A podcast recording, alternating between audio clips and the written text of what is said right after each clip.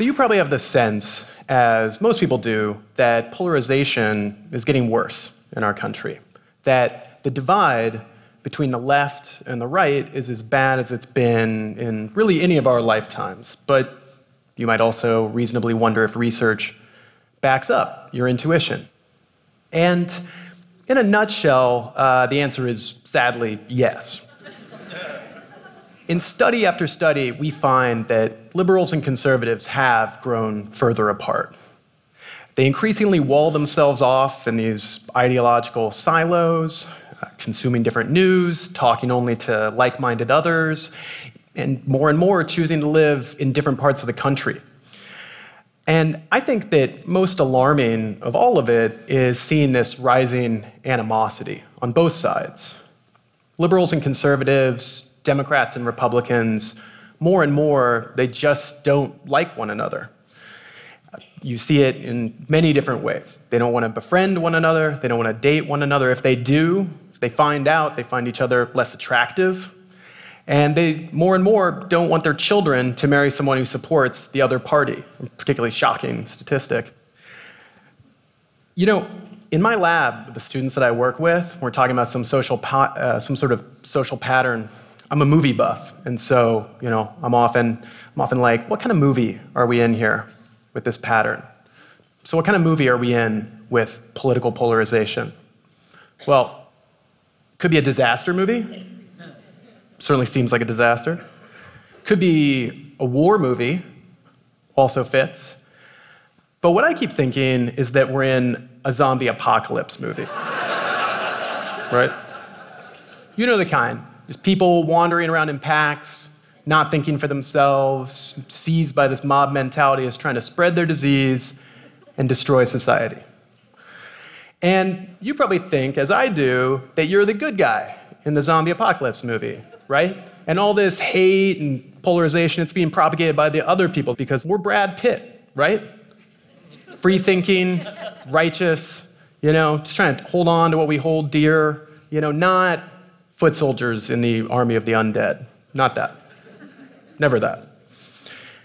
But here's the thing what movie do you suppose they think they're in? Right?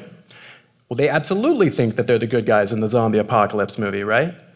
And you better believe that they think that they're Brad Pitt and that we, we are the zombies. And who's to say that they're wrong? I think that the truth is that we're all a part of this. And the good side of that is that we could be a part of the solution. So, what are we going to do? What can we do to chip away at polarization in everyday life? What can we do to connect with and communicate with our political counterparts?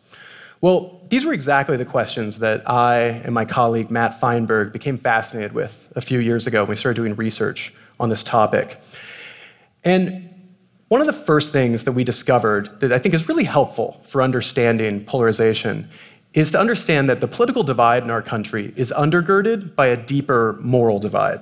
So, one of the most robust findings in the history of political psychology is this pattern identified by John Haidt and Jesse Graham, psychologists, that liberals and conservatives tend to endorse different values to different degrees.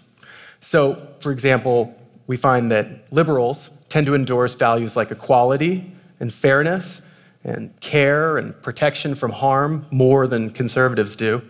And conservatives tend to endorse values like loyalty, patriotism, respect for authority, and moral purity more than liberals do. And Matt and I were thinking that maybe this moral divide might be helpful for understanding how it is that liberals and conservatives talk to one another and why they so often seem to talk past one another when they do. So, we conducted a study where we recruited liberals uh, to a study where they were supposed to write a persuasive essay that would be compelling to a conservative for, in support of same sex marriage. And what we found was that liberals tended to make arguments in terms of the liberal moral values of equality and fairness. So they said things like, everyone should have the right to love whoever they choose. And they, they being gay Americans, deserve the same equal rights as other Americans. Overall, we found that 69% of liberals invoked one of the more liberal moral values in constructing their essay. And only 9% invoked one of the more conservative moral values, even though they were supposed to be trying to persuade conservatives. And when we studied conservatives and had them make persuasive arguments in support of making English the official language of the US, a classically conservative political position, we found that they weren't much better at this. 59% of them made arguments in terms of one of the more conservative moral values, and just 8% invoked a liberal moral value, even though they were supposed to be targeting liberals for persuasion. Now, you can see right away why we're in trouble here, right? People's moral values, I mean, they're their most deeply held beliefs. People are willing to fight and die for their values. Why are they going to give that up just to agree with you on something that they don't particularly want to agree with you on anyway?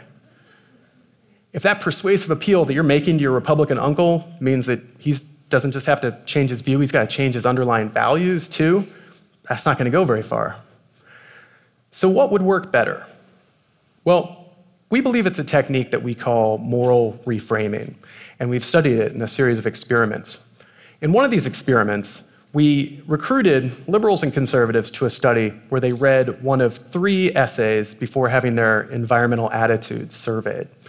And the first of these essays was a relatively conventional pro environmental essay that invoked the liberal values of care and protection from harm. It said things like In many important ways, we are causing real harm to the places we live in, and it is essential that we take steps now to prevent further destruction from being done to our Earth. Another group of participants were assigned to read a really different essay that was designed to tap into the conservative value of moral purity. It was a pro environmental essay as well, and it said things like keeping our forests, drinking water, and skies pure is of vital importance. We should regard the pollution of the places we live in to be disgusting. And reducing pollution can help us preserve what is pure and beautiful about the places we live. And then we had a third group of participants that were assigned to read just a non political essay. It was just a comparison group so we could get a baseline. And what we found when we surveyed people about their environmental attitudes afterwards, we found that liberals didn't really matter what essay they read. They tended to have highly pro environmental attitudes regardless. Liberals are on board for environmental protection. Conservatives, however, were significantly more supportive of progressive environmental policies and environmental protection if they had read the moral purity essay than if they read one of the other two essays. We even found that conservatives who read the moral purity essay were significantly more likely to say that they believed in global warming and were concerned about global warming, even though this essay didn't even mention global warming. That's just a related environmental issue. But that's how robust this moral reframing effect was.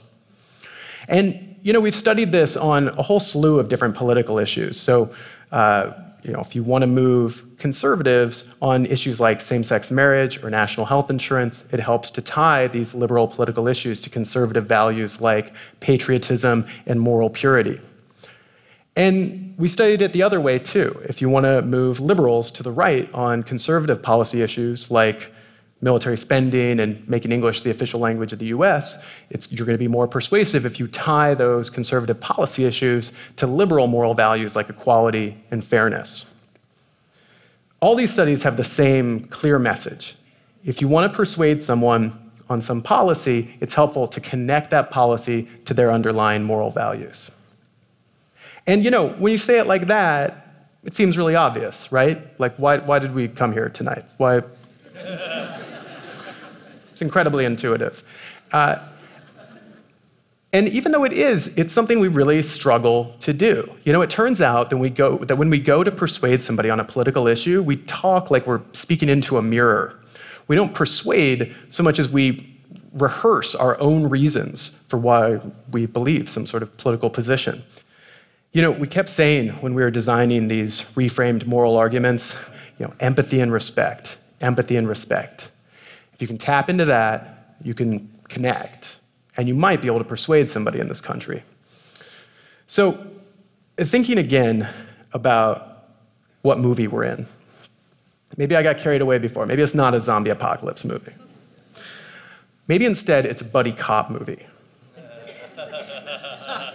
Just roll with it. Just go with it, please.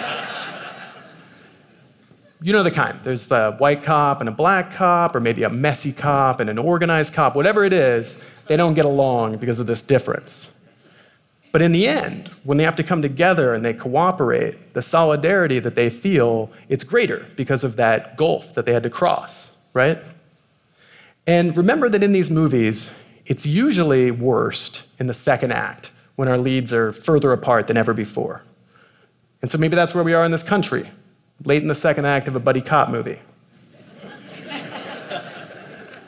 Torn apart, but about to come back together. It sounds good, but if we want it to happen, I think the responsibility is going to start with us. So, this is my call to you. Let's put this country back together. Let's do it despite the politicians and the media and Facebook and Twitter and congressional redistricting and all of it, all the things that divide us. Let's do it because it's right. And let's do it because this hate and contempt that flows through all of us every day makes us ugly and it corrupts us and it threatens the very fabric of our society. We owe it to one another and our country to reach out and try to connect. We can't afford to hate them any longer, and we can't afford to let them hate us either. Empathy and respect. Empathy and respect. If you think about it, it's the very least that we owe our fellow citizens. Thank you.